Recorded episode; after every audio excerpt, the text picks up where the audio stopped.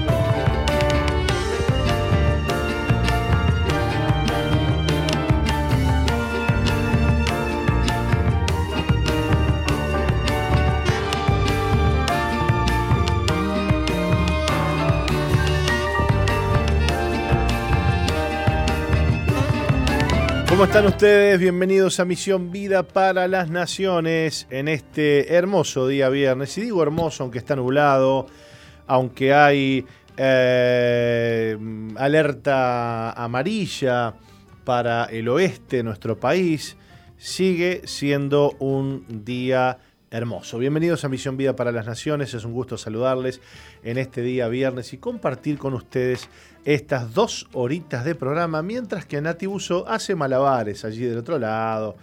Este, Yo sabía que le iba a decir. Hace cosas ahí, este, se, se, le traspapelan cosas. ¿Cómo anda, Nati? Muy buenos días, Pastor. Buenos días a toda nuestra linda audiencia. Bueno, estamos prontos para comenzar un nuevo programa de Misión Vida. Estamos aquí en los estudios de SOE FM para aquellos que nos escuchan desde el exterior, aquí en Montevideo, Uruguay. Y bueno, siempre hago algún comentario del clima. Bueno, sigue inestable el tiempo. Como tú decías, tenemos anunciadas algunas precipitaciones. No sé si va a llegar acá.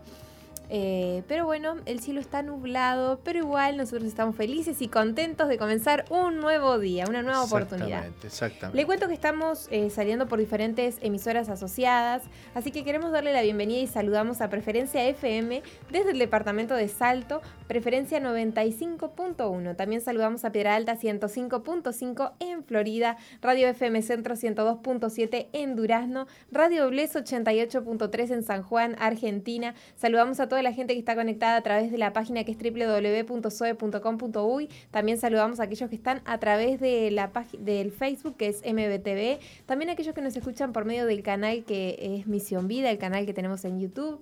Así que saludamos a toda la gente linda y a aquellos que también se conectan a partir de las 4 de la madrugada, ya que este programa se retransmite en ese horario. Exactamente. Bueno, eh, le cuento que, que, bueno, gracias a Dios. ¿Cómo? Cuénteme. No, le cuento, gracias a Dios, se han hecho algunos arreglos en, la emisión, en, parte de la emisión de SOE 91.5 y han habido mejoras muy, muy, muy lindas y muy importantes. Qué lindo sería que la audiencia que nos escucha por aire, que nos escucha a través de, de SOE 91.5, nos pueda decir si nos están, nos están este, recibiendo mejor que antes, Nati. Sería buenísimo, ¿eh?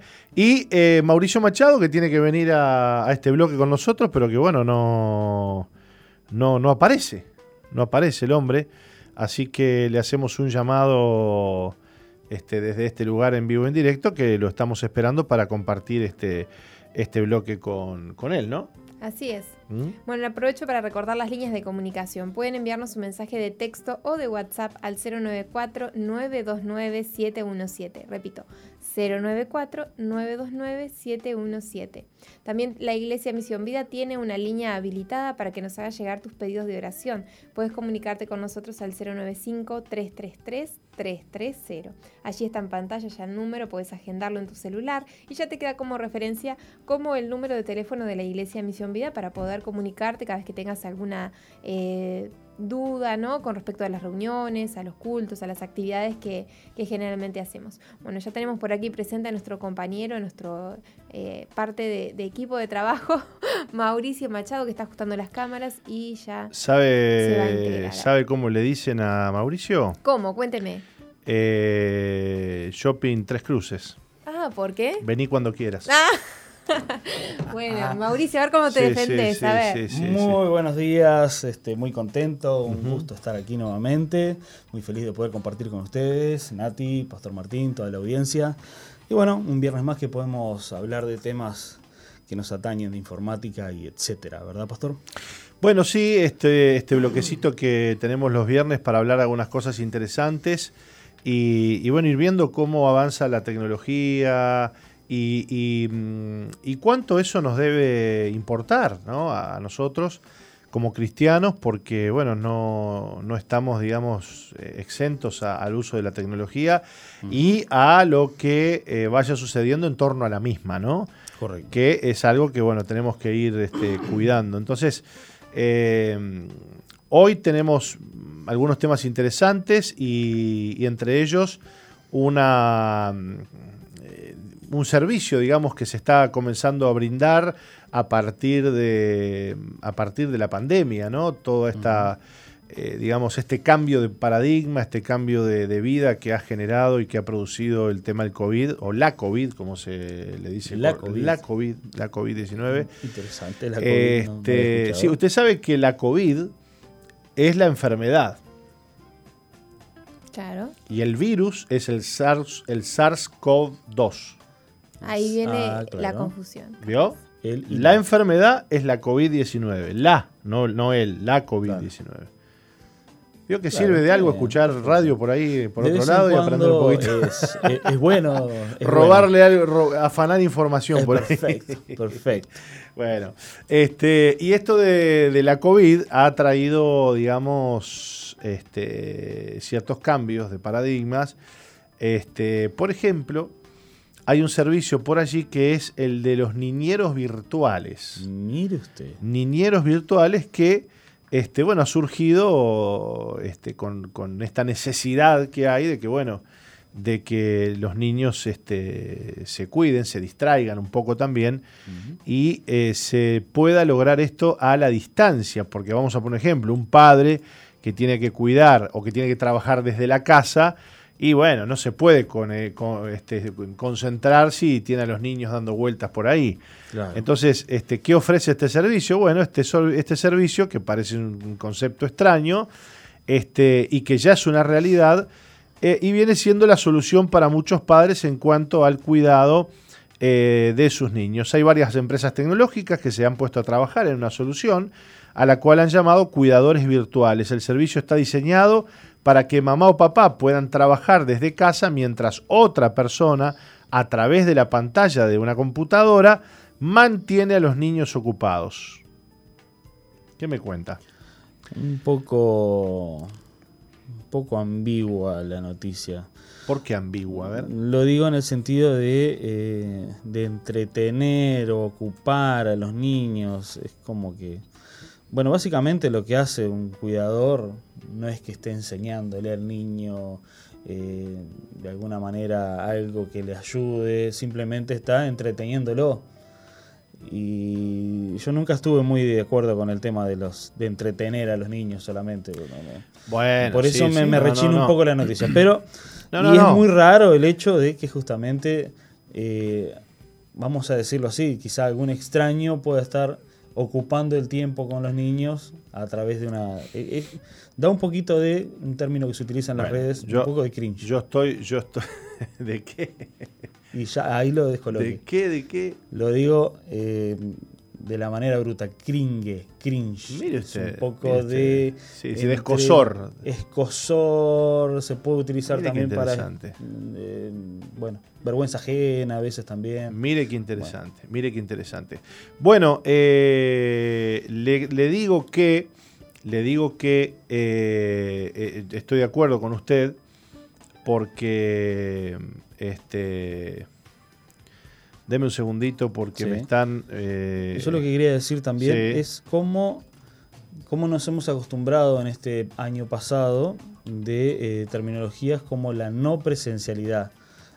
Antes del 2020-2019 decir no presencialidad, ¿de qué corno nos estarán hablando? Decíamos, ¿no? Y ahora tenemos ese concepto tan arraigado, la virtualidad, la no presencialidad, y son conceptos de la vida cotidiana, por decirlo así, a partir del año pasado, que ya lo tomamos como natural, ¿no? La no presencialidad. Entonces, todas estas tareas que eran presenciales, pasamos a ser no presenciales, de utilizar la tecnología como plataforma para tareas que eran tan normales, digamos, o tan... Vamos a poner, claro, eh, eh, digamos, el cuidador, el niñero, la niñera no puede ir a la casa. Claro. No puede entrar en la casa. A ver, vamos a convenir en algo. Usted no me va a negar que sus hijos no miran pantalla. Claro, por supuesto. ¿Y, qué miran? Yo tengo una nena de tres años, de tres años, no, ni de cuatro ni de cinco, de tres años, quien nos anda manoteando los celulares, le tenemos que, que, correr atrás de ella, porque nos agarra el celular y sale corriendo y pone los dibujitos que a ella le gustan. Claro. Este, eh, entonces, Está interesante esta noticia, porque mirá qué interesante sería si del otro lado hubiera una persona que les entretuviera con buen contenido. Claro. ¿No? Claro. Porque vos decís, un extraño entra a mi casa. ¿Y cuántos extraños todos los días miran nuestros hijos en la pantalla? Que no sabemos ni quiénes son, que no sabemos ni hay, uno, hay, uno, hay unos videitos ahora que, que los niños les gusta mucho, al menos a mi hija Gema de tres años le gusta, que son una familia que son rusos y ellas son unas nenitas rubiecitas que parecen princesas que viven en una, en una mansión enorme y tienen disfraces de princesas, juguetes de todo tipo y juegan con el padre. ¿Lo ha visto? Joana Perco me mira, ¿lo ha visto? Pero les encanta eso. Pero no son dibujitos, son de verdad. No, son de verdad. Están grabados con una camarita. Em, Sí, GoPro parece. No, no, sí, no sé cuál es. Pero la niña hace unos berrinches y pone la trompa así, se enoja. Este, es media, media jetona la nenita, ¿no? Muy jetona, sí, yo conozco y, eso, yo lo vi. Y yo ya le he dicho a Gema, eso no, eh. porque donde nos descuidamos, la Gema está haciendo la misma trompa, ¿viste? Ah, exactamente. Este, que la nenita. Entonces hay que tener mucho cuidado. Pero bueno, interesante esta, esta propuesta, ¿no? Si, si la persona que está del otro lado, este, digamos, o les enseña a, leer, o les enseña las letras, o les enseña ¿no? los números, o tiene alguna, digamos, actividad didáctica de sana y de buena calidad, ¿por qué no? Claro. Podría ser una posibilidad, ¿no? que los niños, en vez de estar viendo cualquier cosa mientras que vos estás distraído laburando y no sabes ni, ni qué video ven, Tener a alguien que vos puedas elegir el contenido que quiera que... Que están de repente guiando actividades. Mira, quiero que le enseñes tal cosa, quiero que tal otra. Bueno, eso sí está bueno. La, bueno, em, ¿no? La empresa se llama eh, childcare.com.uk, así te lo digo con todo el, el color, o childcare.co.uk, sí. UK, del Reino Unido. Eh, bueno, la mayor plataforma online de cuidado infantil en el Reino Unido. Es una empresa justamente que ofrece servicio virtual de cuidado de niños para atender a menores de al menos dos años de edad. Eh, cuenta con 4.000 niñeros virtuales disponibles en su sitio y que más... Wow, ¿no? 4.000. Y que más de 50.000 padres hicieron consultas sobre el servicio. O sea que, bueno, creo yo que están pensando justamente cuáles son las actividades, cuáles son las consignas que tienen que hacer mientras el tiempo de los niños, o si es este, ayudarlos con las tareas domiciliarias de, la escuela, por ejemplo, también. Me imagino que va por todo ese, por todo ese lado el, ámbito, digamos, donde ellos se, manejan, donde, donde están haciendo su, tarea, ¿no? La verdad, interesante, eh, no deja de, ser un poco puede ser un poco ambiguo, como decía al principio, porque te da ese, ese un poquito de miedito de dejar Bueno, pero yo te saco, yo te saco un poquito el miedo, te lo te saco un poquito el miedo. A ver, saque el miedo. Yo le tengo más miedo al zapping por, porque uso un, uso un término antiguo, porque el zapping, era agarrar el control remoto y cambiar buscando los canales, sí, la generación, X.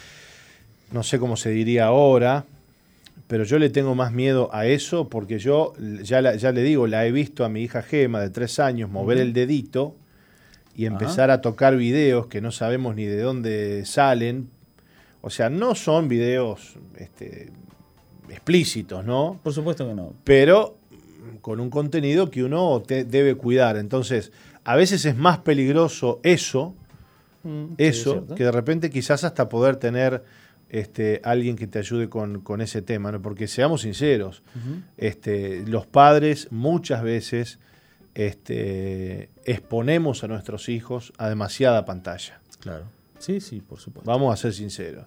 Y si nos descuidamos, el teléfono o la tablet se transforma en, como dicen también, eh, eh, el chupete de, ¿no? Es como un chupete, ¿no? Es como una, una Para cosa calmar ahí para calmar al niño, ¿no? Y, y sabes que eso al niño lo, lo hiperestimula, ¿no?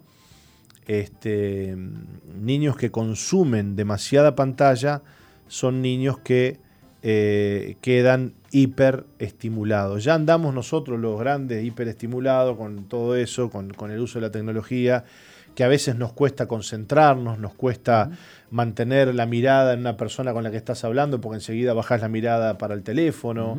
Eh, cuánto nos cuesta a veces mantener un diálogo este, ¿no? con una persona. Ayer de tarde, sin ir más lejos, me, me siento con mi esposa a hablar unos temas y ya cuando queríamos acordar, ella ya estaba con el teléfono, yo estaba con el teléfono. Y le digo, bueno, a ver, vamos, vamos a bajar un poquito, vamos, vamos, vamos a dar vuelta el teléfono aquí y vamos a hablar y a programar lo que tenemos que programar, porque eh, nos dimos cuenta de que no podíamos mantener una conversación fluida por más de 10 minutos. Increíble. Sí. Eh, y yo la- nos quedamos mirando, ¿viste? Digo, pero no, no, acá no, no, no, algo no, no, no, no está bien, ¿no? Algo no está bien. No, y tampoco paviando. A ver, mensajes importantes, Sí, que sí, esto, sí, que lo otro. Que, a ver, uno no está mirando pavadas, pero cuando querés ver, aunque a veces miramos pavadas, sí, También. este, también, pero este, cómo la tecnología te va absorbiendo y, y- y- bueno, uno es adulto, qué sé yo, pero imagínate los niños, ¿no? Este, los niños. Y ahora vos vas a la escuela, ¿no? Entonces me pasa a mí, tengo hijos de edades variadas, 12, 12 años Renata, 10 años Estefano, 3 años Gema, y me pasa. Entonces, bueno, Renata, que va ahora al liceo, bueno, precisa un celular porque va al liceo, entonces tiene que, ¿dónde venís? ¿Dónde estás? ¿No? ¿Cómo va la cosa? Chao. Bueno, toma un celularcito ahí medio pichi para mensaje. Bueno. Este, y el de abajo, el de 10, empieza. ¿Y Yogi? A mí no me, a mí no me van a dar un celular. No, no, a vos no te vamos a dar un celular. Porque uno sabe el daño que causa eso, ¿no? Este, el daño, el daño. Entonces, qué, qué cuidado que tenemos que tener con esos temas en los niños, ¿no? Sí. Estará Deriva- deseando pasar al, ce- al liceo, Estefano. Y, pero es que el tema, el tema es que hoy cualquier pibe de, de 6, 7 años ya, Ya tiene tiene, celular. celular. ¿Y Le qué celular? celulares que, sí, No, no, y no tienen Eso. porquería, ¿eh? iPhone, coso. también. No andan con cualquier cosa. Le pasa Dios a usted, mío. Mauri, que tiene hijos ya. Mire, por supuesto, que te piden el celular, que quieren el celular. Bueno, y que las amiguitas de la escuela tienen un grupito de WhatsApp y entonces yo no estoy en el grupito y quiero estar en el Ah, hay que tener grupito. cuidado. Bueno, eh, hay opciones para los que tienen el celular y quieren de alguna manera tener el control sobre lo que ven, sobre lo que miren. Hay muchas maneras a través de Google Parent de tener coartado, saber qué es lo que los ¿Cómo historiales de eso reproducción. para aquellos padres que nos están escuchando? Es eh, básicamente asociar una cuenta hija a una cuenta padre-madre, digamos, Sí. de, de Google. Entonces, esa cuenta maneja desde el horario que funciona el dispositivo, las conexiones, Las la aplicaciones que tráfico, puede las instalar. aplicaciones que se puede instalar, cuáles no, te tiene que pedir permiso para instalarlas. Eh, bueno, y ver todo el historial, obviamente, de reproducciones de las aplicaciones de Google, por ejemplo. Por ejemplo. YouTube, búsquedas, entonces continuamente estás rastreando y ves cuáles son los contenidos. Eso es la mejor manera. Entonces, sí o sí tenés control de lo único que queda por fuera sería WhatsApp, por ejemplo, si tiene WhatsApp la persona. Lo que pasa es que lo que pasa ahí, es que WhatsApp, a ver, eh, imagino yo que WhatsApp eh, este, ya es una aplicación para un mayor de edad, ¿no? por supuesto, hay que tener mucho cuidado. Y hay otra aplicación que yo, y ahí entramos en, en- en disputa quizá, TikTok. TikTok no me gusta para niños. No, no, no, no, no, no, no, no, no, no, no, no, no, Ni loco. Totalmente Ni de acuerdo, loco. totalmente de acuerdo. TikTok no es una aplicación para niños. Correcto. Yo le confieso que a mí me gusta mucho la plataforma. A mí no, pero... Eh, me gusta, me explico por qué me gusta. Sí, por supuesto. Me gusta porque es una, es una plataforma relativamente nueva y que te permite llegar a mucha gente. Este. Y, y- y hay mucha gente que te mira, que te ve lo que vos haces, lo que vos. En este caso, si uno predica, Es un tráfico muy rápido. sí. muy rápido, muy rápido. Y yo estoy teniendo lindos resultados, pues mm, he subido varios videos predicando, hablando de temas, algunos temas, y se pone interesante la cosa. Pero Pero cuando vos eh, te pones a ver algunas cosas de TikTok en, lo que sería la- el, el o, Sí, o lo que sería el timeline, lo que sería el para ti en TikTok, Algo interesante, un cualquier gatito, cosa te puede aparecer. como cualquier otra cosa. Cualquier cosa te puede aparecer. Y, y- y lo triste es que los, los niños comienzan a, a- pasar y, y- y se encuentran con videos obscenos, con videos que muestran más de la cuenta, y con varias cosas. Exacto. Entonces, este, TikTok es complicado. Y empiezan a querer imitar lo que ven. Eh, automáticamente, porque vos ves niños, vos ves niños de 12, de 13, de, do- de 10 años, de 11, haciendo las mismas bailes y los mismos movimientos que hace la ondita de, de- de- de TikTok, ¿no? Hay de todo, es como todo en la red, ¿no? Hay gente que habla cosas muy, muy interesantes, gente que enseña, hay profesores de matemática, De cocina. cocina, eh, de todo, de todo, ciencia.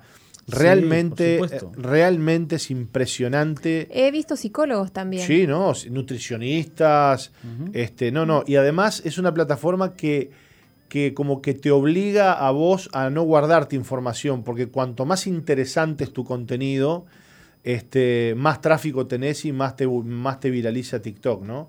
Entonces como que en esa plataforma la gente comparte cosas que habitualmente ocultaría o se guardaría porque son cosas que, hay que te- las tenés que pagar Claro. para, para poder este Mm, Interesante. para poder este, recibirlas, ¿no? Interesante. Y, y por eso es muy interesante, pero los niños lejos, por favor, de esa plataforma. ¿eh? Por supuesto. Comienzan a naturalizar también el ver cosas que.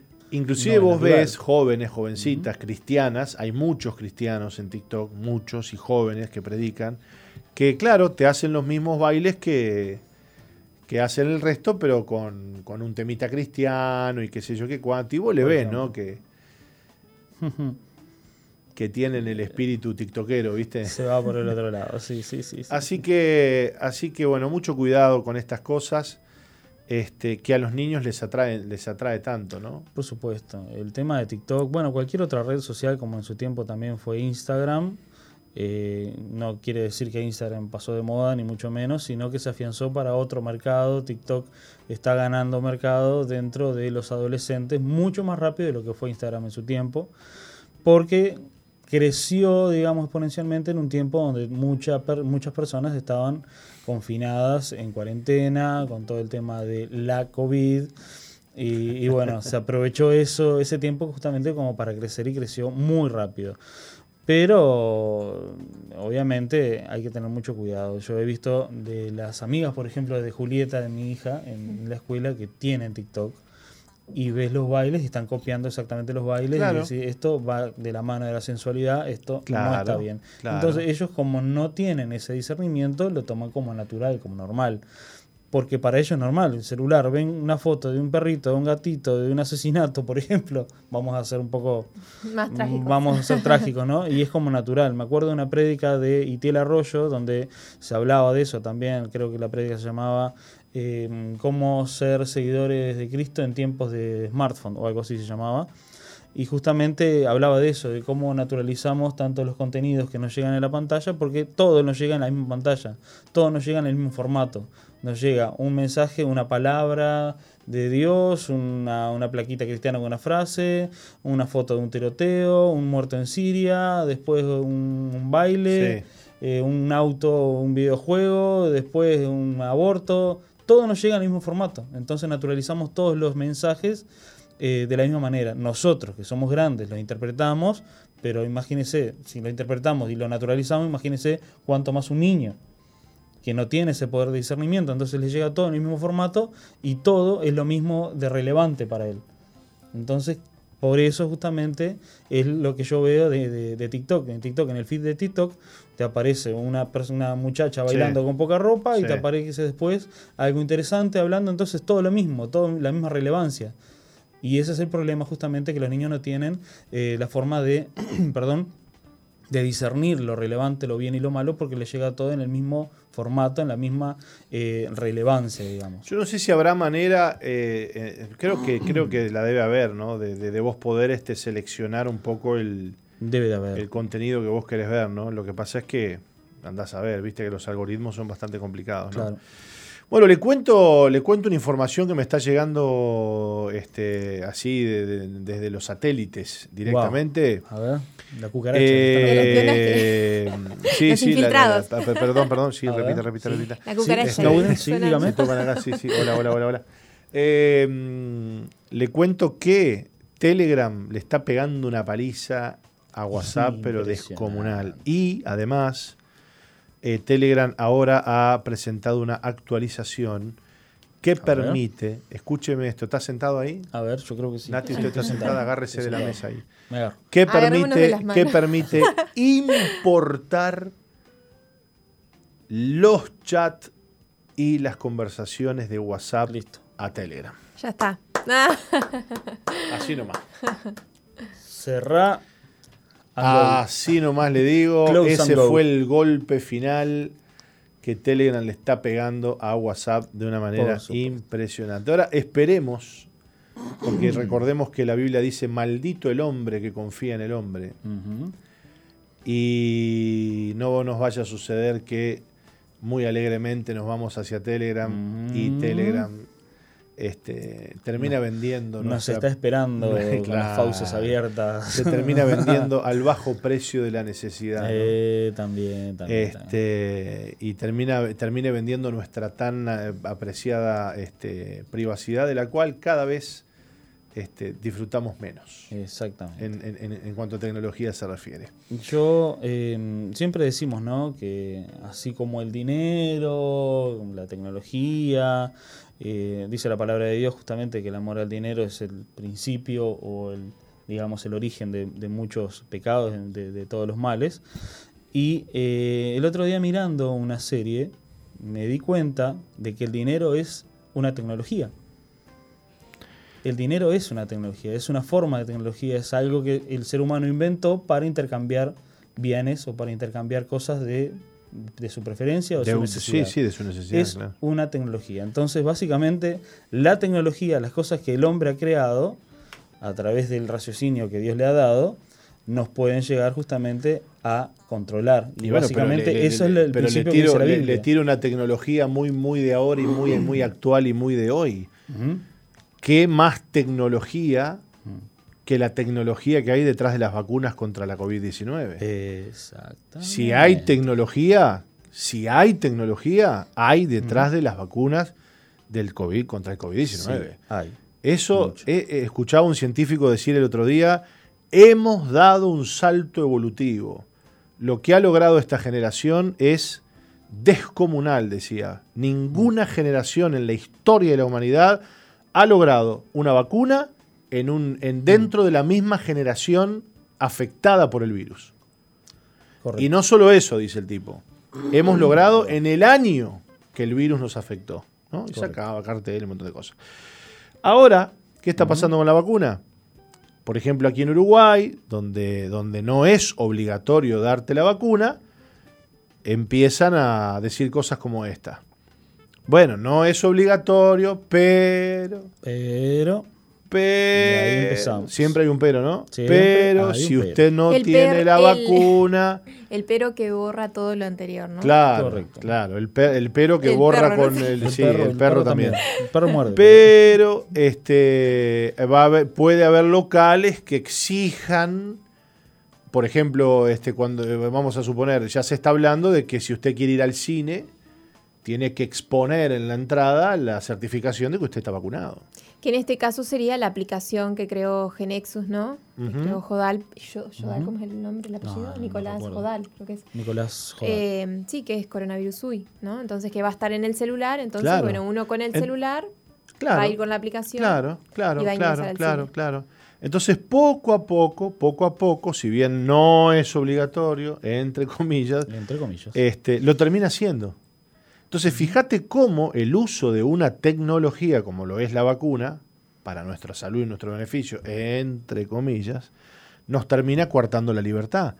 Entonces yo pregunto, pará, pero no era libre yo de no vacunarme, no era libre yo de elegir si me iba a vacunar, entonces ya no soy libre. Porque si me van a exigir para entrar a un supermercado que tenga la vacuna, si me van a exigir para viajar que tenga la vacuna, si me van a exigir para ir a ver una película que tenga la vacuna, que para ir al teatro tenga la vacuna, para ir a un estadio de fútbol que tenga la vacuna, Claro. entonces ya no soy libre. No se tendría pero en que cuanto, exigir. En cuanto a eso, si vamos al caso también, ya no somos libres, porque para cualquier trabajo te piden el carnet de salud y si no lo tenés no puedes trabajar. O vas a un club, tenés que presentar el carnet de salud que dice justamente que te vacunaste, si no, no puedes entrar. Eso ya está. Es una vacuna más. Bueno, es verdad lo que usted está diciendo. ¿eh? Es claro, una pero es más. otro tipo de vacuna. De aquí en adelante quizás sería solamente cuando se nazca también, así como la, la triple no sé cuánto, y se pone cuando Ya se te nace y, la contra y el ya COVID. está. Y listo.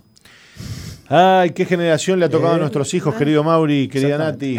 Nos tenemos que ir a una pausa. Eh, no se vayan, esto es Misión Vida para las Naciones. En el día viernes, último programa de la semana. Contentos porque se viene Veraca, se viene el campamento, se viene el entrenamiento más importante de Iberoamérica, habla hispana, en el, en el universo, en la Vía. Láctea Y sus alrededores. y sus alrededores. Ya volvemos.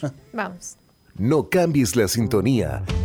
Enseguida regresamos con Misión Vida.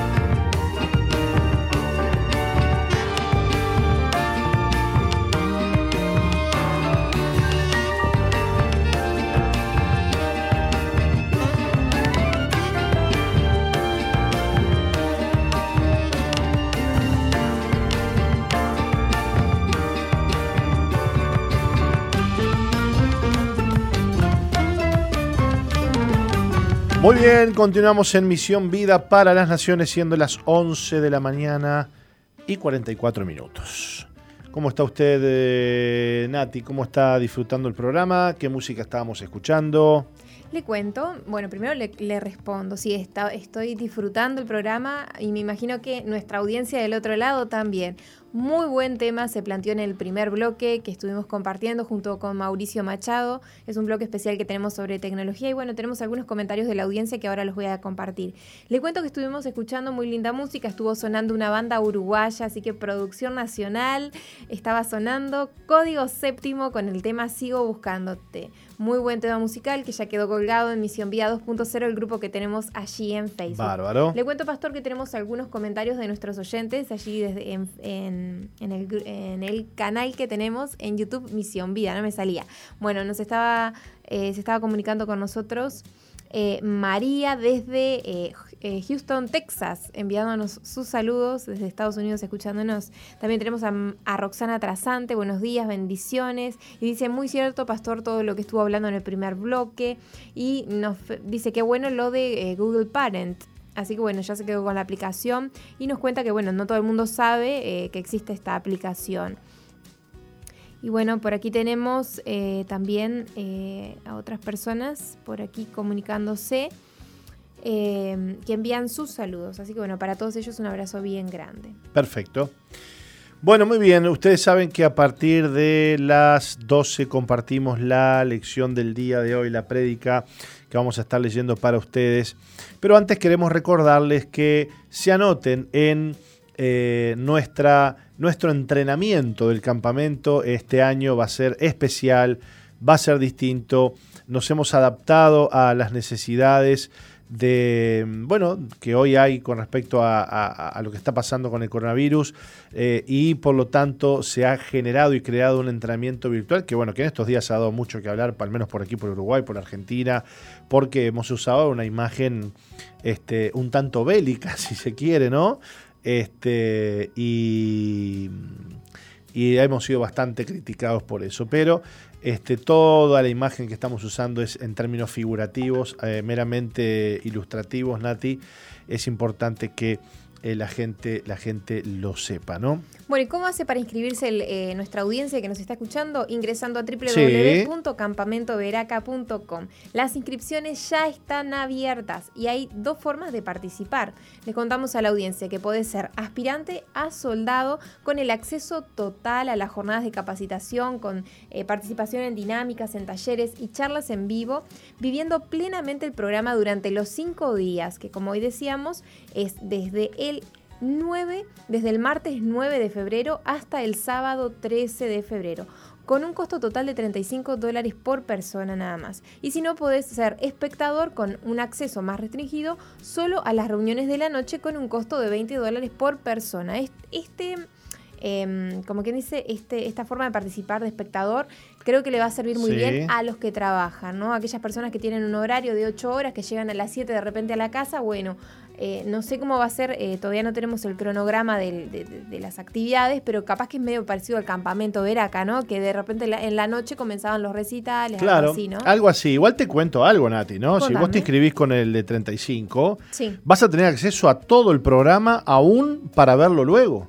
Ah, mire usted, Sí, sí, sí, por supuesto. Vos te anotaste en el 35 y decís, ah, no pude verla mañana, llego a mi casa. Bueno, entras a la cuenta, este, te lo guías en el sistema y ahí tenés todos los videos de lo que fue la mañana. Eso está genial. Los podés volver a ver las veces que quieras. Así que el que trabaja puede participar Pero perfectamente de, las, de los talleres, de las di- dinámicas, ningún de problema, todo. Ningún problema, Nati, Muy ningún problema. Muy buena acotación. Y mientras se va preparando para el vivo de la tarde-noche.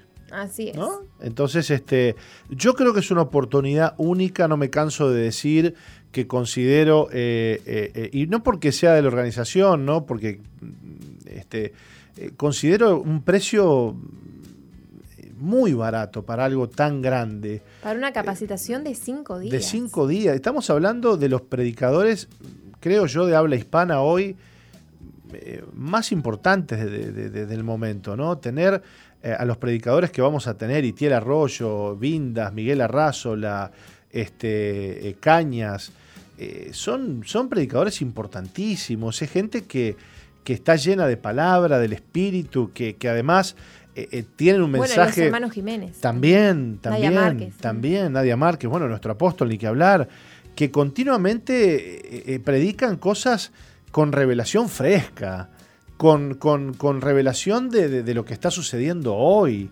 Y los jóvenes necesitan ayornarse a eso, ¿no? Porque si se ayorna, digamos, todo lo que es la, la, la, la- televisión, las series, las películas, todo eso que a veces los jóvenes consumen tanto y que continuamente se está renovando, este, para mal lo digo, ¿no? Porque más que renovaciones que se van hundiendo cada vez más en, en un montón de mugre. ¿Por qué no darnos un buen baño, ¿no? Con, con revelación fresca, con palabra de Dios, con capacitación. Y consideramos que es, es muy barato el precio que, que- que se está manejando, Nati. Este, 35 dólares son mil- 1.500 pesos. No es nada. 1.500 pesos, una semana. Una semana. Yo lo he dicho varias veces en, en- en esta semana. Yo, a mí me ha tocado comprarme de repente un- un- una masterclass de, de algún ingeniero de sonido, que yo es algo que estudio, y, y me cuesta 50 dólares. Estoy hablando una hora, una hora y media, dos horas. Y aquí estamos hablando de 35 dólares una semana, todo el día. 1.452 pesos. Nada. A ver, Nati, Por usted, 44 u- lo usted le dice, dólar, a- ¿no? usted le dice a su novio, usted le dice a su novio, Sí. te voy a invitar a comer una hamburguesa. Ah, Usted. Usted es moderna y paga usted, ya eso de que paga el hombre no va más. Paga usted. sí. Son 1.400 mangos. Ah, pero nos fuimos a un lindo lugar, ¿eh? Pasa que el tipo come. El tipo come. No, y nos fuimos a un lindo lugar, 1.400 Sí, pesos. sí, se fue, no se me fue. fui a la vueltita de, de no, ahí a 18. no fue al carrito pernas de ahí No, no, de, no. de- de- de- de- no, choture. Bueno, Este, no, pero, es verdad, pero si es uno verdad. sale a comer, que gasta 1.000, 1.400 Y sí, 1.400 y sí. pesos, una buena carne. Y sí. Ah, ¿cómo sabe, eh? Ah, ¿cómo se Muy bien, muy bien, muy bien. Bueno, y, y 20 dólares ni le cuento, que son que 900 pesos, 850 pesos. Sí. Entonces, eh, inscríbase ya, inscríbase ya, aproveche este, para inscribirse ya entrando a www.campamentoveraca.com. Así es. Toda la página está renovada, le aviso, ¿eh? Uy, qué bueno. Uh, vaya entrando, mire qué bonita que está. Le contamos a la audiencia que también tenemos otras redes a donde pueden ingresar para ir siguiéndonos, ¿no? Sí. Pueden ingresar a eh, Instagram, estamos como Campamento Veraca, en Instagram, en Facebook y en Telegram, en todos estamos como Campamento Veraca, pero Veraca no es B- B-E-R-A eh, o C-A, sino que es B-R-A-K. Así, así de simple. Campamento Brac sería. Bueno, la tengo a Joana Perco que quiere hablar de un tema, está bastante eh, entusiasmada con hablar de un tema. ¿Cómo le va Joana Perco? Nos va a saludar, este, bienvenida. Buen día, buen día. ¿Vio? ¿Usted se anima a leer lo que le pasé? ¿Cómo no? ¿Cómo no? Eh, su- usted me pasa la captura de un tweet, Sí, me está pasando. sí, de un programa muy conocido Este- que manejan periodismo de investigación. ¿no? Súbamela un poquito en el micrófono, porque no lo escucho bien. Así nos va, ¿no? Mm. Sinovac alertó por falsos distribuidores de la vacuna Coronavac. Eh, ¿Esto tendrá algo que ver, Joana, con el hecho de que eh, el Poder Ejecutivo o Presidencia salen a decir que firmaron un que firmaron un contrato con el laboratorio? Capaz que yo estoy diciendo, me estoy equivocando. Obviamente esto tiene que ver con gente que pueda estar comprando en Ah, China ah, ah, ah. y que le dicen que le están vendiendo del laboratorio. Porque de hecho, por Pero ejemplo- usted vio esto que yo le estoy diciendo, ¿no? Sí, sí, sí. de que, de que de que salió Presidencia a decir que ya estaba firmado y, y- y el laboratorio dijo que no tenía ningún tipo de No, de no, conversación con nosotros? Esto te- incluso tiene que ver con un comunicado, incluso que ya está siendo compartido en los principales medios de nuestro país. Por Sí. ejemplo, el país dice, comunicado oficial de Sinovac, ni Sinovac ni ninguna de sus subsidiarias ha firmado nunca una carta de autorización o documentos similares para ninguna empresa o individuo de China para utilizarlos a distribuir la vacuna. O sea que si usted tiene que tratar con el jefe. No hay ma- mandos medios. Y sí. No hay subsidiarias. El Y tema, otra- el tema que no le está vendiendo un, un- un- un- un iPhone trucho, le está vendiendo Este es una vacuna, ¿no? Digo, porque vio que en algún momento se habló de que acá una empresa, una mutualista privada, estaría trayendo vacunas. Y Bueno, muchos preguntaron, ¿y ¿cómo hicieron para Ah, pero, negociar? Pero, pero, pero, pero, pero, pero, Esto le está- podría pasar en el mundo. Ah, pero usted está hablando de Casmu. Claro. Bueno, pero el Casmu, el, el Casmu tiene, el Casmu tiene contactos directos con el gobierno ruso. Bueno, está perfecto. ¿Y El ¿Usted tema- sabe de dónde salen esos contactos con el gobierno No, ruso? no. Cuando sucedió, ¿usted se acuerda aquel, aquel este crucero que vino infectado ¿no con el- Ah, bien. este, ¿cómo? Sputnik, ¿no era? No, no, no, no. El crucero, este, el Grand Mortimer. el Mortimer, bueno, el Casmu estuvo asistiendo a, a muchos de, de los, de los tripulantes que eran rusos. Este, y el gobierno ruso ha mantenido y mantiene un contacto este, con las autoridades de Casmu y además tienen una línea directa para comprar la vacuna a lo que quieran, a discreción. Bueno, eh, así como lo, lo hace el CASMU, podría ser otra mutualista que intente obtener cualquier otra vacuna de otro laboratorio. Entonces, hoy Sinovac este, lanza este comunicado y le leo otro cortito que Sí. dice, reiteramos que sin firmar contrato por escrito con nosotros, ninguna entidad o individuo puede sostener que está autorizado para, para participar en la venta, distribución u otra actividad de marketing o promoción relacionadas con cualquiera de los productos que tiene que ver con la vacuna Sinovac. Bueno, pero eh, me parece que esta noticia está asociada a lo que dijimos al principio. Eh, el presidencia declaró que ya estaba firmado un contrato con Sinovac por tantas, tantos millones de dosis. Sinovac sale a declarar que nunca firmó ningún contrato con Uruguay. Pero habla de la, de la, de la compra. El que no, el que. No, no. Lo que más a me ver, interesa es. ayúdeme porque ya me está primero, confundiendo. Sinovac, Sí. ni Sinovac, Sí, ni Sinovac. sí. El primero que se excluye es Sinovac. Ni ninguna de sus subsidiarias ha firmado nunca una carta de autorización o documentos similares para ninguna empresa o individuo dentro Bueno, de China para ajá. autorizarlos a distribuir. Bien, pero usted, usted, usted eh, vio lo que yo le estoy diciendo no. Lo que tiene que tratar es con el dueño. Está bien, pero el gobierno ha dicho que ha tratado con representantes autorizados por Sinovac. Y Sinovac hace un par de días salió a decir que nunca firmó ningún contrato con Uruguay.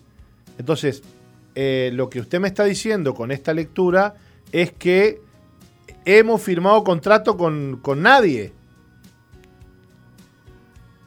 Porque si Sinovac declara que, que no hay este, con- Representantes. representantes, que hay que tratar directo con ellos, no embromaron. Bueno, ahí está el tema. Esto es ahora candente en las redes. ¿eh? Y Está bueno, por- y claro, ese es el tema. ese es el- esta es la hora de esta noticia. Qué lío, por favor. Bueno. Eh, eh, escuchaba un analista económico el otro día decir que esta es la mayor guerra comercial de la historia conocida. Eh, nosotros, la gente de a pie, desconoce un montón de, artilugios y cosas y movidas que hay detrás de todo este tema ¿no? de la vacuna en cuanto a economía se refiere. Pescamos algo por aquí y por allá.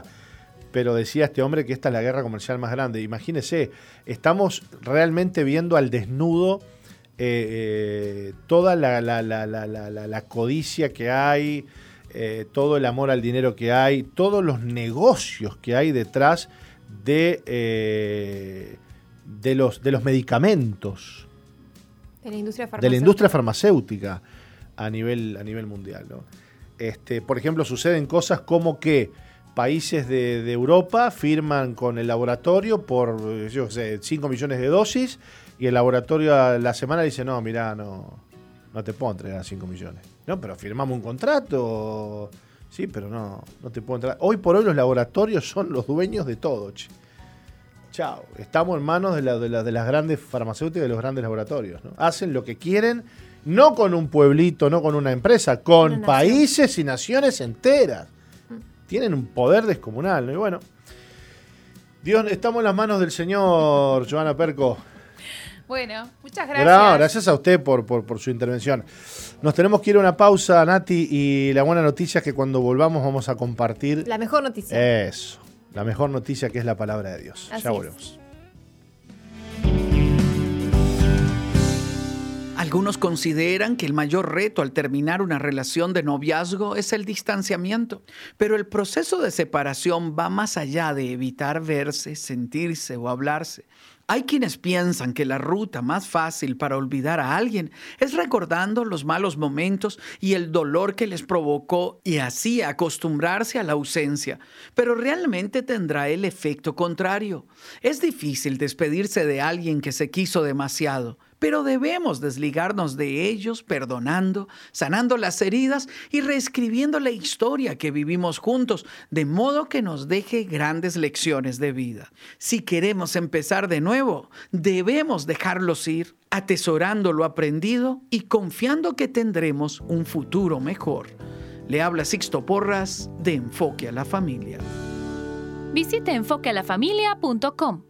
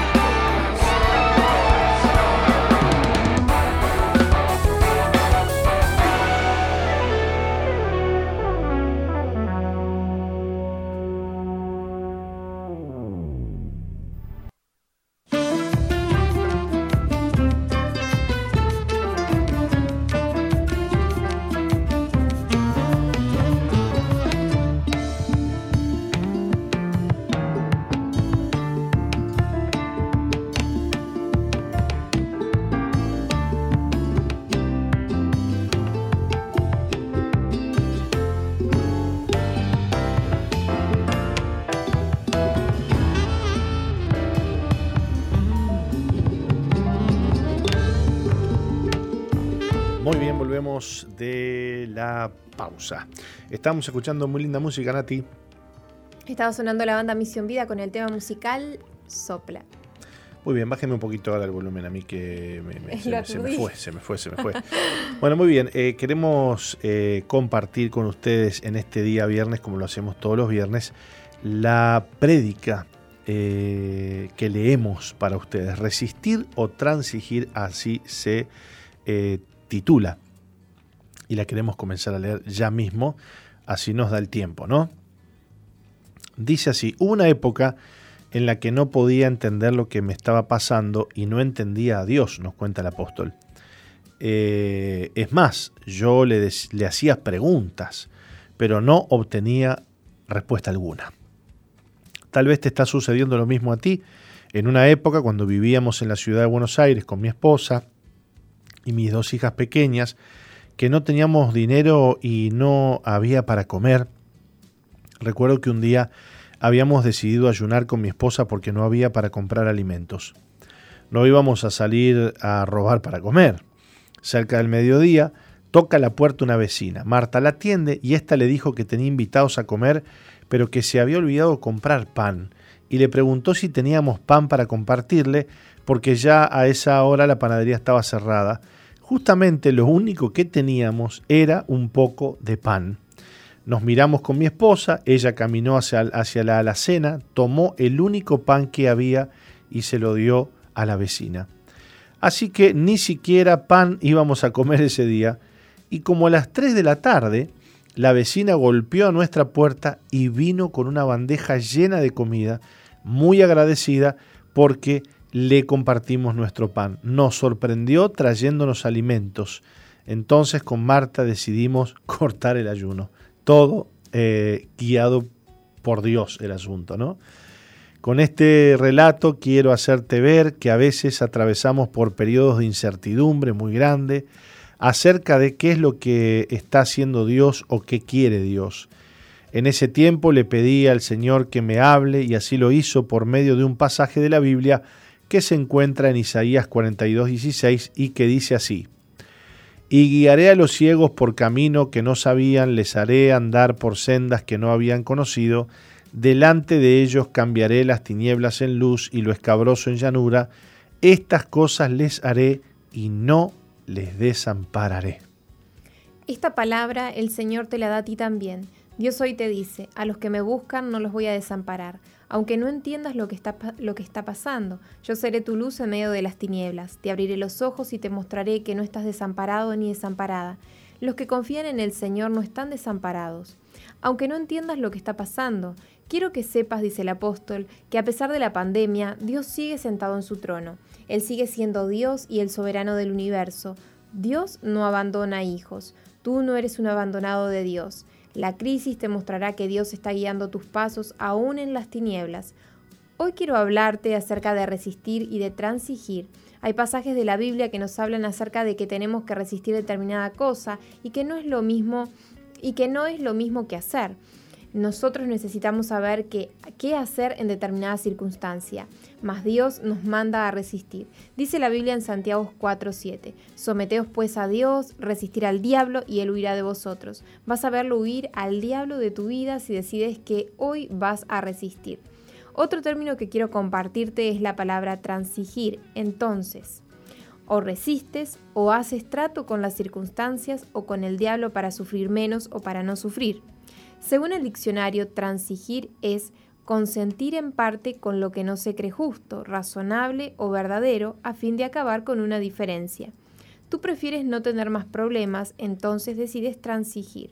Dicho de otra manera, vas a ceder o, o transar para no sufrir tanto o para que no te vaya tan mal.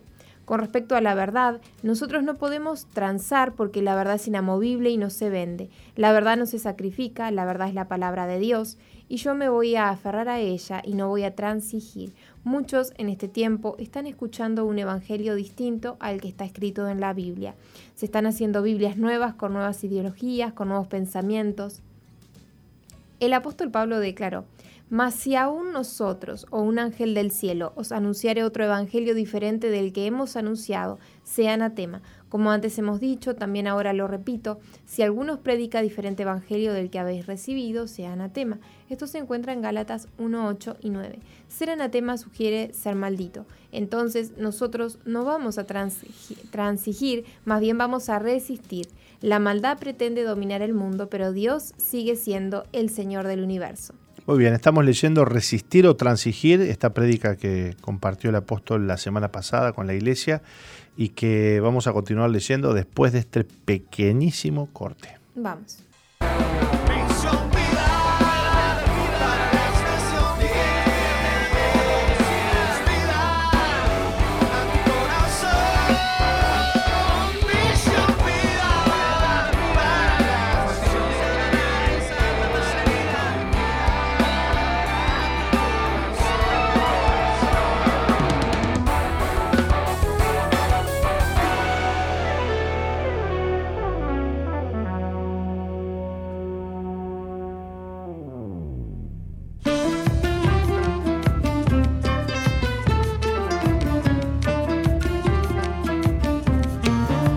Bien, leemos para ustedes la prédica del día de hoy. Continúo, quiero mostrarte una comparación entre el Sol y Dios. En nuestro sistema solar el Sol es un astro importante, es una fuente de fuerza y poder. Del Sol surgen todas las energías que conocemos, como la eólica, que proviene del viento, la hidráulica, que proviene del agua, la solar, fotovoltaica, cuando se transforma la luz solar en energía eléctrica, etc. Su calor y su luz son la base de numerosas reacciones químicas para el desarrollo de los vegetales y animales que con el paso de los siglos han originado combustibles fósiles como el carbón y el petróleo. Los satélites utilizan energía que proviene del Sol. El Sol emite una pluralidad de ondas electromagnéticas de los rayos ultravioletas lejanos como los gamma o frecuencias más altas o las ondas de radio frecuencias bajas a través de rayos X, rayos ultravioleta, luz visible, rayos infrarrojos, microondas. La energía que nosotros tenemos para caminar, para movilizarnos, etcétera, es energía que viene del Sol. Este envía su energía para que crezcan las plantas, para la vida de los animales. Nosotros comemos ciertas plantas y en estas está la energía acumulada del Sol. En síntesis, todas las formas de energía que conocemos provienen del Sol. ¿Nunca te has puesto a pensar lo importante que es el Sol para la vida en el planeta? Aunque el Sol no solo envía energía al planeta Tierra, la energía del Sol es tan potente que sostiene a los planetas en el sistema solar girando alrededor suyo mediante un campo magnético que éste genera. Pero hay un detalle, el Sol tiene sus días contados. Su energía está medida y los científicos están calculando cuándo es el fin de este gran astro. Ellos han calculado el principio del Sol y el fin que éste tendrá. Como todas las estrellas del universo, el Sol se extinguirá. Algún día todo el hidrógeno necesario para la fusión se acabará, ya que los átom- átomos de hidrógeno que hay dentro del Sol gracias a las altas temperaturas a las que se encuentra se fusionan para producir helio y la estrella se destruirá bajo su propio peso. Esto sucederá debido a la inmensa presión del gas comprimido en el interior del cuerpo, que hará que el Sol se convierta en un gigante rojo. La conclusión entonces es que el Sol responde a las medidas que Dios ha establecido de espacio y tiempo. Se dice que el Sol existirá aún por 5 mil millones de años. No obstante, el Sol es una estrella pequeña y el sistema solar es uno entre millones y millones de sistemas solares que hay en la Vía Láctea. Esta, la Vía Láctea, vendría a ser nuestro barrio, la galaxia donde nosotros habitamos. Pero la Vía Láctea es una entre millones y millones de galaxias, el universo es inmenso. Y si bien el Sol está ejerciendo un poder energético que produce vida en el planeta y aún sostiene su sistema solar, nuestro sistema solar gira en la Vía Láctea, la cual tiene un centro, así como el Sol es el centro del sistema solar, nuestro sistema gira alrededor de la Vía Láctea y ésta gira alrededor de otro centro. Es terrible. Pero Dios permanece para siempre. Dios es más grande que todo esto. Dice el apóstol, te hablo del sol para que veas lo poderoso que es este astro, pero en cuanto a Dios, Él es el Todopoderoso. Él es el soberano de todo el universo. El sol ocupa su lugar en la Vía Láctea, mas Dios llena el universo y es tan grande que Salomón declaró. Pero ¿Es verdad que Dios morará sobre la tierra? He aquí que los cielos, los cielos de los cielos, no te pueden contener, cuanto menos esta casa que yo he edificado. Esto se encuentra en 1 de Reyes 1, 27. Ese Dios ha decidido ser tu Padre. Ese Dios te ha adoptado y te ha hecho su Hijo. Dios quiere que lo conozcas y que conozcas sus caminos y sus pensamientos y camines en sus propósitos. No me cabe en la cabeza que la gente piensa que toda esta gama de ondas electromagnéticas, que son muchísimas, piense que todo surgió de la nada. Ahora tenemos el G5, algunas energías conforman color, calor. Hoy Dios te dice, yo hice el sol para que te alumbre y para que tengas vida.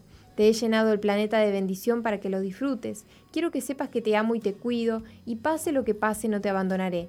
Yo estaré contigo. Leemos en Isaías 40, 28. ¿No has sabido, no has oído que el Dios eterno es Jehová, el cual creó los confines de la tierra? No desfallece ni se fatiga con cansancio y su entendimiento no hay quien lo alcance. El sol es muy pequeñito y tiene límites, pero lo van a lograr. El Dios en el cual confiamos no tiene límites. La ciencia busca algún sistema que funcione por sí mismo sin el aporte de energía, pero no lo van a lograr nunca, porque todo necesita la energía que aporta el Sol. Es con la energía del Sol que los satélites orbitan el espacio. Toda vida y toda energía en la Tierra depende del Sol, pero tu Dios no depende de ninguna fuente de energía. Él tiene vida en sí mismo y le da fuerza y energía a todo cuanto existe. En Él y para Él fueron creadas todas las cosas. Él es el, él es el sol del universo, como señala el pasaje bíblico de Isaías 40, 28.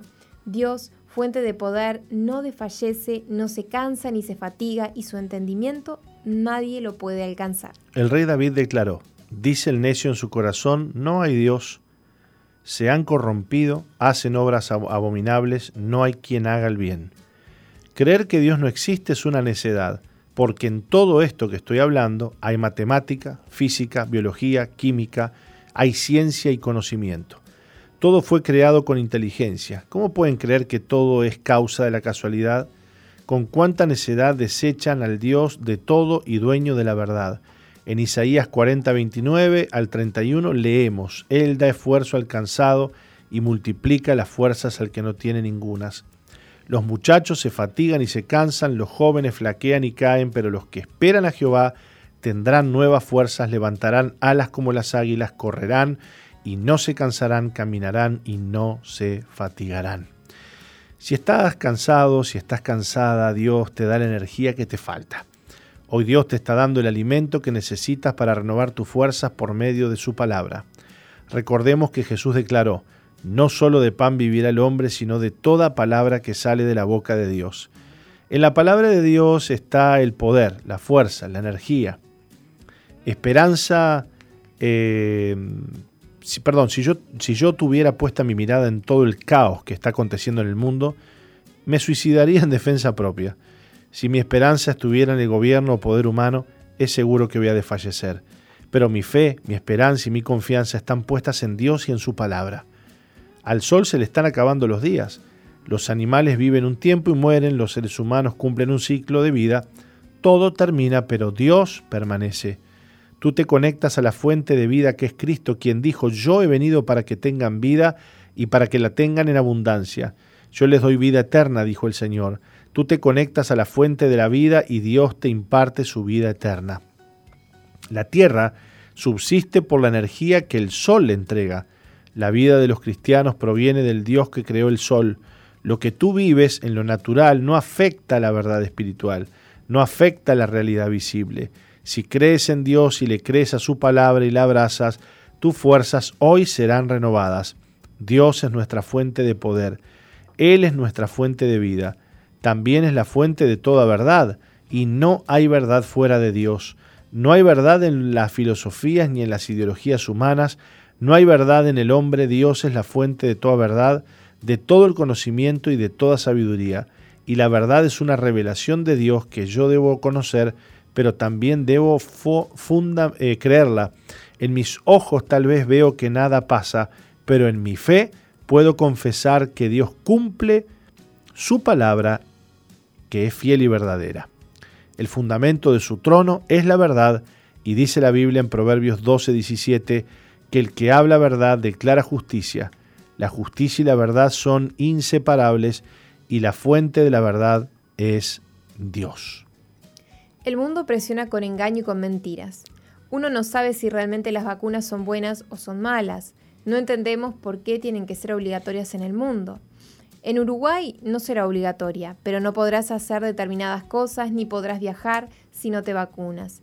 El mundo está lleno de ambigüedades, pero si vas a Dios, Él te dirá la verdad.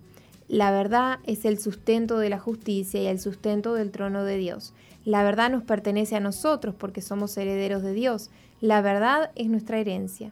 Y los cristianos debemos resistir con la verdad y no transigir con el engaño. Debemos pararnos firmes en la verdad y debemos confesarla. Seguiremos declarando la verdad de que un hombre es y seguirá siendo hombre, una mujer seguirá siendo mujer toda su vida. El matrimonio será siempre entre un hombre y una mujer. La verdad de Dios debe ser proclamada. Debemos resistir. El aborto ha sido, es y seguirá siendo un crimen, aunque haya, una ley que lo respalde. Me tildan de duro, dice el apóstol, pero creo que la verdad tiene que ser proclamada, aunque no les guste. No podemos esconder la verdad y no podemos transigir o transar con la mentira y el engaño. Seremos encarcelados, pero seguiremos proclamando la verdad. El apóstol Pablo habló a Timoteo acerca del carácter de los hombres en los postreros días y le dijo, y de la manera que Janes y Jambres resistieron a Moisés, así también estos resisten a la verdad, hombres corruptos de entendimiento, reprobos en cuanto a la fe. Yo hablo de resistir a favor de la verdad y en este pasaje de la Biblia se refiere a los que resisten la verdad. ¿Debo ser más benévolo con la Biblia? Si la Biblia dice que quien piensa distinto de la verdad de Dios es una persona corrupta de entendimiento y reproba en cuanto a la fe, yo voy a declarar lo que, lo que dice la palabra de Dios. También el apóstol Pablo habló a Timoteo, que apartarán de la verdad el oído y se volverán a las fábulas. Esto se encuentra en 2 de Timoteo 4:4. Que una mujer se crea hombre es una fábula y viceversa. Que los niños, que los niños nacen asexuados es una fábula. Vamos a decir la verdad, aunque algunos no quieren tener problemas y prefieren callar la verdad. Estos son los que van a transigir, mas los verdaderos hijos de Dios vamos a resistir. Lo blanco es blanco y lo negro es negro. A la mentira le diremos mentira y a la verdad verdad. Dice la Biblia en 1 de Pedro 1:22, habiendo purificado vuestras almas por la obediencia a la verdad mediante el Espíritu para el amor fraternal no fingido, amados, amaos unos a otros entrañablemente de corazón puro. La verdad debe ser creída y obedecida. Las circunstancias pueden estar actuando en contra de la verdad y científicamente pueden sugerir que la verdad es mentira. No obstante, nosotros obedecemos a la verdad aunque no haya evidencia y no sepamos.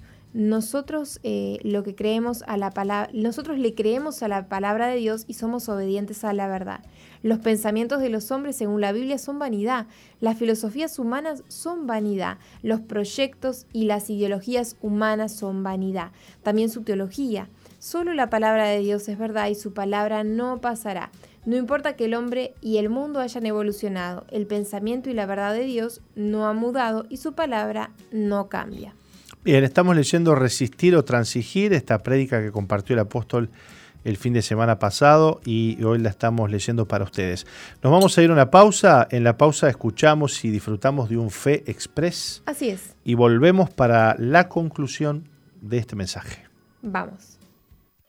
Hola, soy Jorge Márquez y esto es Café Express.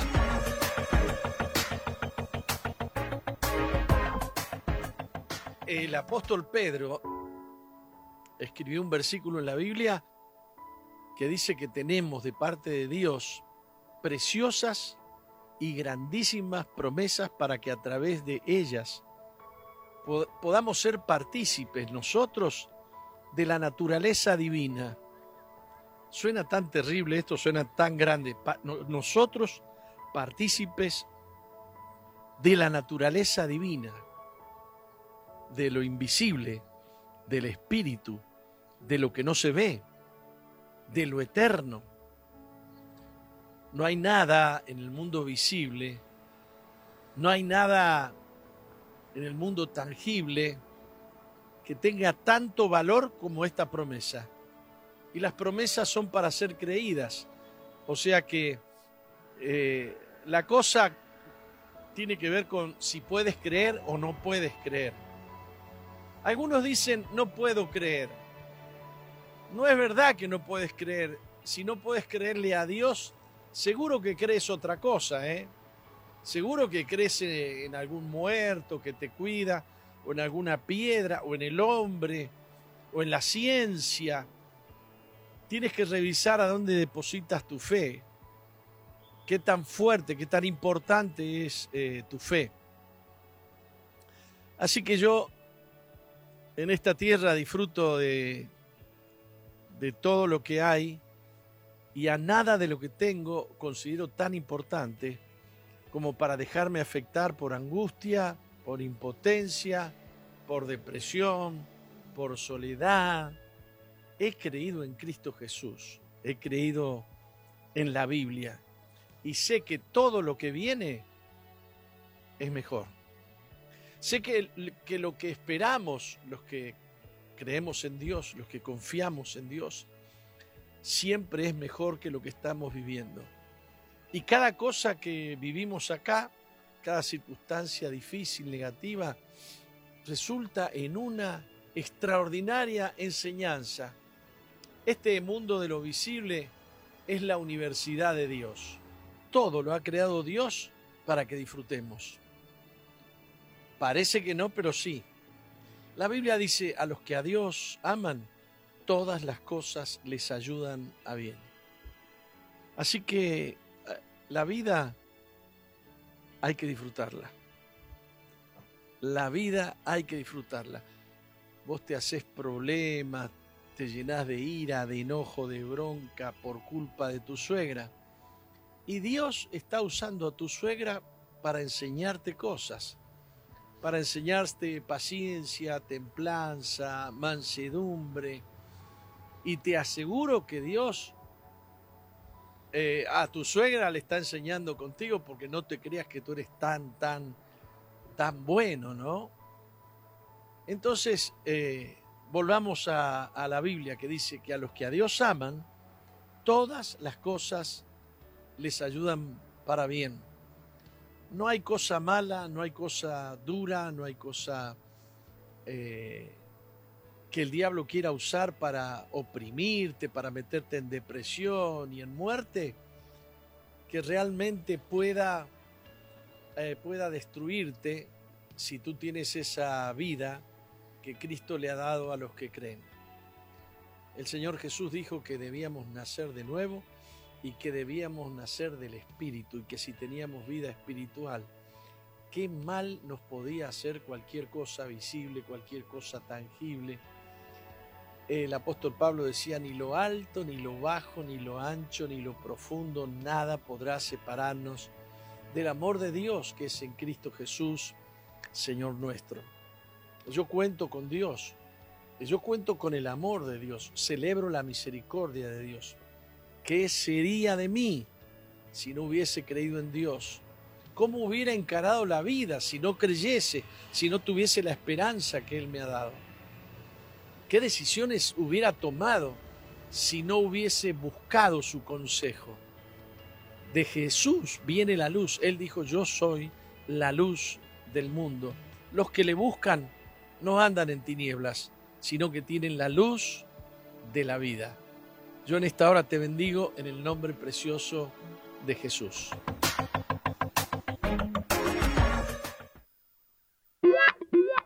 Sigue al apóstol Jorge Márquez en su fanpage en Facebook, Jorge Márquez.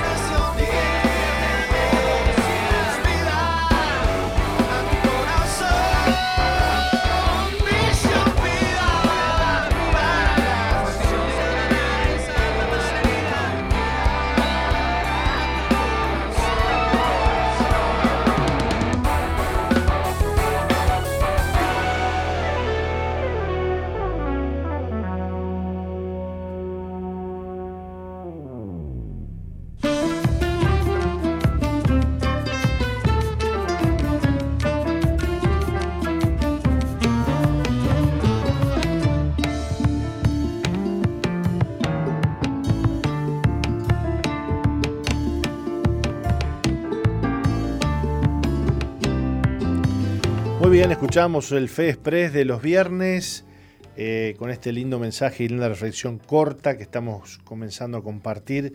Eh, ya hemos comenzado a compartir este, hace algunas semanas y que nos gusta tanto.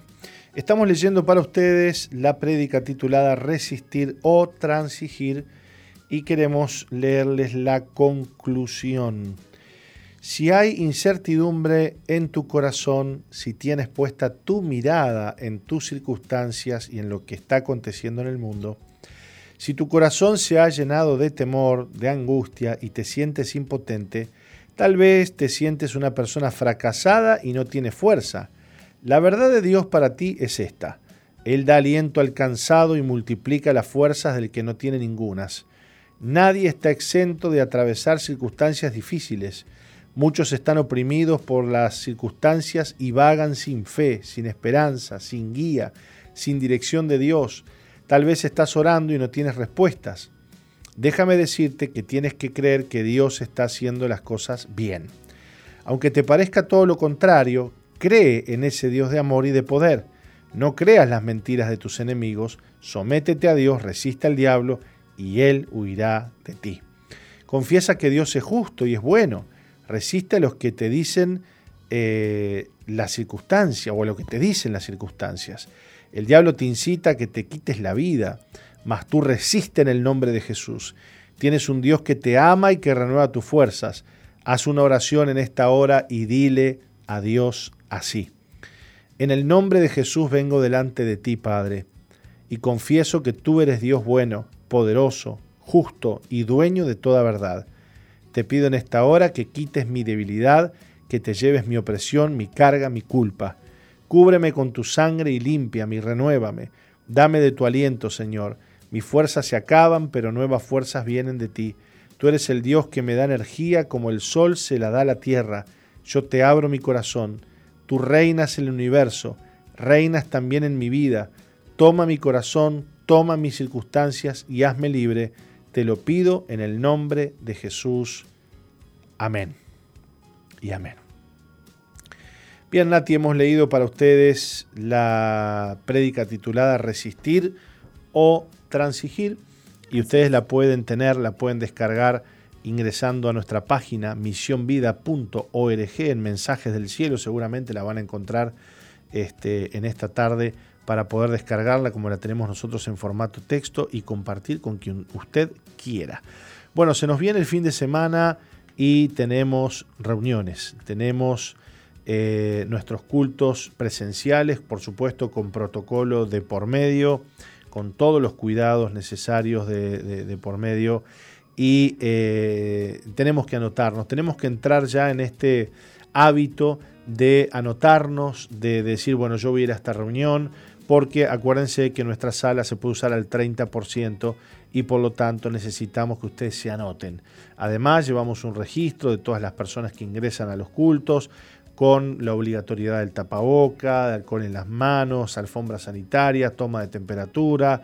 Nos falta, este, no sé, Cafecito. un- sí, un cafecito y este, pero contentos de poder este, adorar a Dios en, en la iglesia, aunque sea con tapaboca, aunque sea con, bueno, la sala al tercio de la capacidad, pero no nos quejamos. Le damos gracias a Dios y te esperamos este fin de semana, tanto sábado como domingo, en varias reuniones en distintos horarios para que puedas venir y adorar a Dios y no te quedes en tu casa. Si vos podés moverte, si podés venir, si no estás imposibilitado, no te quedes en tu casa. No te, no te quedes diciendo yo escucho por internet, yo miro por internet. Mira, si en el día del trabajo fuere flojo, dice la Biblia, tus fuerzas se reducirán a nada. Si tú pudiendo ir no vas y te vas a debilitar, te vas a debilitar. Así que te esperamos. Anotate, ¿a qué número podemos este, anotarnos, Nati? Al 095-333-330. Repítame. 095-333-330. Muy bien, ahí, no, ahí se pueden anotar y este, vamos a, con gusto, a tenerles en la lista y a esperarles este fin de semana. Nati, nos vamos a ir a una pausita, a escuchar un poco de música y el testimonio del día de hoy luego. Así es, vamos. No cambies, ya volvemos con Misión, Vida. Sigue al apóstol Jorge Márquez en su fanpage en Facebook, Jorge Márquez.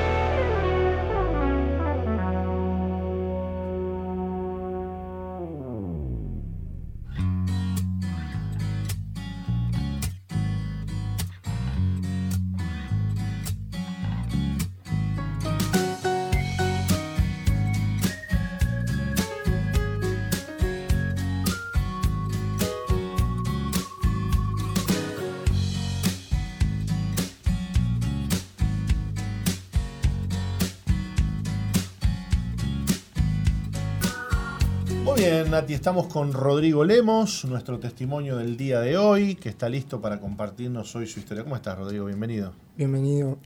Eh, estoy Bienveni- bien. Bienvenido usted. Ah, perdón. Eh, bien, bien. Agradecido por estar acá. ¿Qué edad tenés, Rodrigo? 22 años. 22 añitos. Y, y Dios te ha sacado una vida terrible, ¿no? Sí, la verdad que sí. Bueno, qué lindo que hoy estés acá y nos puedas contar este, de dónde te ha sacado el Señor. Bueno. Le vamos a pedir a Nati que nos lea un poquito tu historia y ya comenzamos. Rodrigo creció parte de su infancia con su madre en una familia de muy bajos recursos, tanto así que él y sus hermanos tuvieron que salir a pedir comida y dinero a la calle, donde muchas veces observaba a otros niños que tenían todo lo que él no tenía, y esto le provocaba muchos celos y envidia. Su padre, adicto al juego, pasaba la mayor parte del tiempo fuera de su casa. A pesar de esto, Rodrigo amaba y admiraba a su padre y no dejaba que nadie hablara mal de él. Al llegar a la adolescencia, llegó también un constante bullying por parte de su familia, lo que le generó muchos sentimientos de rechazo y baja autoestima. Salía a la calle escondiéndose de la gente porque pensaba que lo discriminaban y que lo criticaban, sintiéndose tan mal al punto de pensar en el suicidio. Cuando comenzó el liceo sintió admiración por un grupo de compañeros que fumaban y decidió unirse a ellos y ser igual. Fue así que probó la marihuana sintiendo que esto era lo único que lo hacía sentir bien y olvidarse de todos los problemas. A los 17 años deja esta, esta droga, ahora su atracción era ir a cantinas como sus hermanos y allí beber alcohol y provocar disturbios. Un par de años más tarde empezó a consumir cocaína, sintiéndose atrapado por su efecto. Pero cuando esto desaparecía sentía ganas de suicidarse, intentándolo sin resultado. Trabajaba para consumir, pero encontró un camino más rápido y se dedicó a robar. Un día, sintiéndose desbordado por su situación, acepta la propuesta de parte de su madre que tantas veces había rechazado y decide ingresar a un hogar veraca donde lleva un año viviendo en él. Rodrigo nunca había sentido tanto amor, no había recibido tantos abrazos como en este lugar. Él afirma que esta es su familia y que no quiere apartarse de ella. Ahora le encuentra sentido a la vida, pudo perdonar a quienes le hirieron y tiene una identidad en Cristo. Ya no tiene que hacer cosas malas para ser alguien. Hoy es un líder y lo más importante es un hijo de Dios.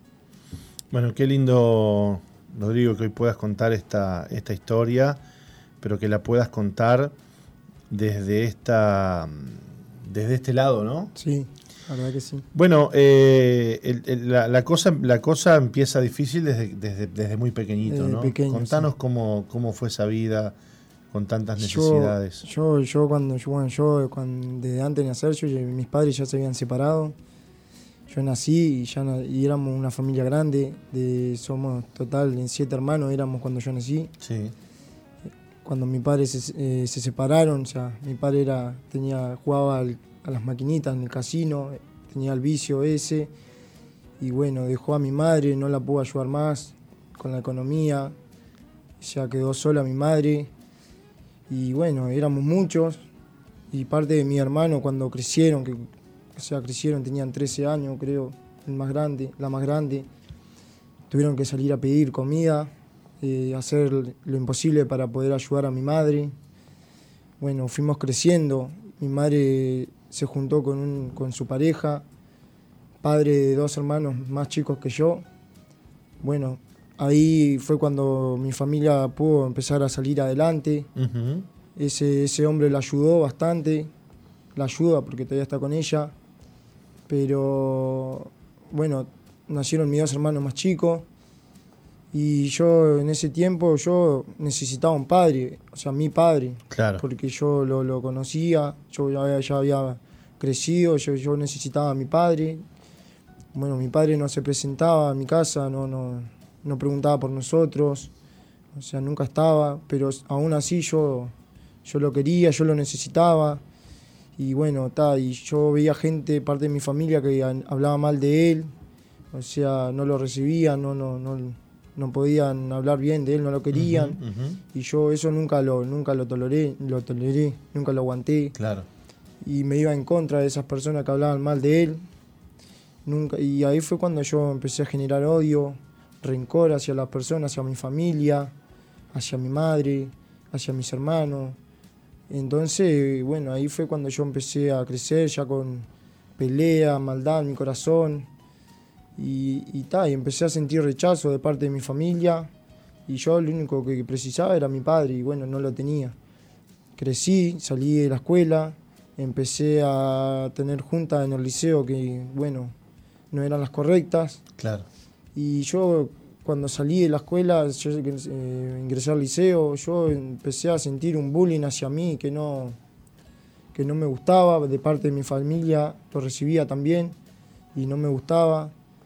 Y, ahí fue cuando empecé a resentir rechazo de las personas, desánimo, baja autoestima, siempre me sentía menos que los demás. Y, y fue ahí cuando yo quise compararme siempre con los demás, con mis hermanos Claro. Con las demás personas. Yo que veía que ellos tenían amigos haciendo eso, yo iba y lo hacía. Y lo hacías. ¿Qué Entonces- cosas hiciste? Y bueno, lo primero fue que, que- empecé a consumir marihuana. Yo veía a mi hermano que tenía amigos que fumaban marihuana, todo. Y bueno, empecé a fumar marihuana, logré eso, amigos, pero si fumábamos marihuana, si no, no tenía amigos. Y- Eran amigos cuando había marihuana, cuando digamos. había marihuana, había droga. Y cuando vi que la, esta, esta droga no me llenaba, no, no, no hacía nada, a los 17 años yo dejé la marihuana, me dediqué a salir con personas más grandes, con hombres más grandes de edad, a las cantinas, a tomar alcohol y también y, a, armar problemas, disturbios, peleas en las cantinas, en la calle. Eso le generaba dolor a mi madre, porque a pesar de lo que fuera, mi familia, mi madre me quería y, y, ta, y yo no veía el dolor que yo generaba, lo ocasionaba a mi madre y aún así seguía y seguía. Y bueno, y en base a esto conocí la cocaína. A los 19 años conocí la cocaína. Con 19 años empezaste a consumir cocaína. Empecé a consumir cocaína. A lo primero la controlaba, me sentía bien con la cocaína. Era algo que me llenaba, me hacía sentir un hombre. Me sentía un hombre, me sentía igual que los demás. Trabajaba, pero consumía droga. Pero cuando la droga me empezó a dominar, me empezó a controlar ella a mí, no yo a ella. Bueno, ahí dejé el trabajo, empecé a robar. Bueno, en, en realidad ese es un error, creer que algún día la controlaste, ¿no? Sí, En realidad no la controlaste nunca. Nunca la controlé, o sea, yo pensaba que la controlaba. Claro, claro. es- ese- Pero no. ese- e- eso dicen muchos. Dicen, no, yo controlo, Claro, yo era fumo, lo que yo decía. fumo cuando yo quiero y cuando no quiero no fumo y, cu- Era y lo que tomo merca decía. cuando quiero y cuando no quiero no tomo. Pero es un gran engaño, ¿no? Claro. Eso te lo hace creer el diablo para que... ¿Cómo estás hoy, Rodrigo? ¿Cómo, cómo cambia tu vida? Y, y bueno, llegaste a delinquir, a robar también. Sí, llegué a robar, pero cuando yo vi un punto, tuve casi tres años consumiendo, Ujú. y en esos tres años pasé muchas cosas, suicidio, quise intentarme matar, me cortaba los brazos, y bueno, y un día no di más, muchas veces mi madre me ofreció ingresar a un hogar, Sí. y yo le decía que no, que no, porque no, mi orgullo no me dejaba, no me dejaba recibir la ayuda nunca, o fui Claro. una persona que recibía ayuda. Y bueno, hasta que un día no aguanté más, un día amanecido en mi casa llorando, fui le dije, ma, preciso ayuda, quiero internarme. Le pedí por favor que no sea en un hogar remar. no tengo nada en contra de ellos, pero le pedí por favor que sea en un hogar veraca. Ella habló, habló con unas muchachas de un hogar de mujeres y bueno, me llevaron a la iglesia, conocí a la pastora Betty y ahí hablé con ella, le conté mi situación, que realmente quería cambiar y me dieron ingreso a un hogar veraca, Villa García. Y bueno, de ahí conocí el amor de Dios, conocí lo que es el verdadero amor hacia las personas, el cariño. El primer devocional que yo tuve, lo primero que me dieron fue un abrazo. Y todo para mí eso fue nuevo, porque yo no, no amaba, yo no sentía amor, nunca recibí el amor que yo necesitaba de parte de mi familia. Eh, abrazo fue algo que nunca lo tuve de ninguno de mis hermanos, ni de mi familia, ni de mi padre, ni de mi madre. Entonces ingresaron a un hogar y, y que lo primero que tienen es un abrazo y que te digan una palabra de te aliento. marcó y, la eso, vida. y eso fue lo que a mí me marcó en- desde el primer momento que yo entré al hogar. Y, y bueno, y hoy el anhelo de mi corazón es vivir en los hogares y bueno, y servir a Dios, porque fue Él el que me cambió la vida a mí. Qué lindo lo que estás diciendo, ¿no? El hogar es una bendición, pero en realidad quien cambia el corazón Sí, es Dios, ¿no? obviamente, el amor de Dios. Y sí. Porque era él el que te estaba llamando, ¿no? yo creo que sí, porque me pasaron muchas cosas en la calle que... que Y Dios que te yo- libró de que- morir, ¿no? Sí, de morir y de ir a la cárcel. Y de, de ir a la cárcel fue la que más me sorprendió y hoy que estoy acá con la consciente, con, la, con, los, con los pensamientos limpios y Con la, la mente limpia, yo me claro. acuerdo y pienso en todo eso y estoy seguro que fue Dios el que me quiere acá, el que me quiso acá. Qué lindo. Y bueno, que estoy acá y sirvo a Dios. Dice la Biblia que él escoge lo vil y lo menospreciado, ¿no? Sí. Este, y lo más lindo es que con eso él hace cosas grandes. Gracias, Rodrigo, por haber estado con Bueno, nosotros. muchas hoy. gracias a Que ustedes. Dios te bendiga mucho. Gracias. Y bendecimos a la audiencia, Nati, hoy con fe, con esperanza de cambio. Ojalá nos esté escuchando esa mamá que tiene un hijo en la droga y que piensa, ¿cómo, cómo puedo hacer para ayudar a mi hijo? Bueno, hoy el testimonio de Rodrigo, este, creo con todo mi corazón que, que te ha bendecido y Dios te ha hablado a través de él. Nos vamos a despedir, nos reencontramos con una nueva edición de Misión Vida para las Naciones.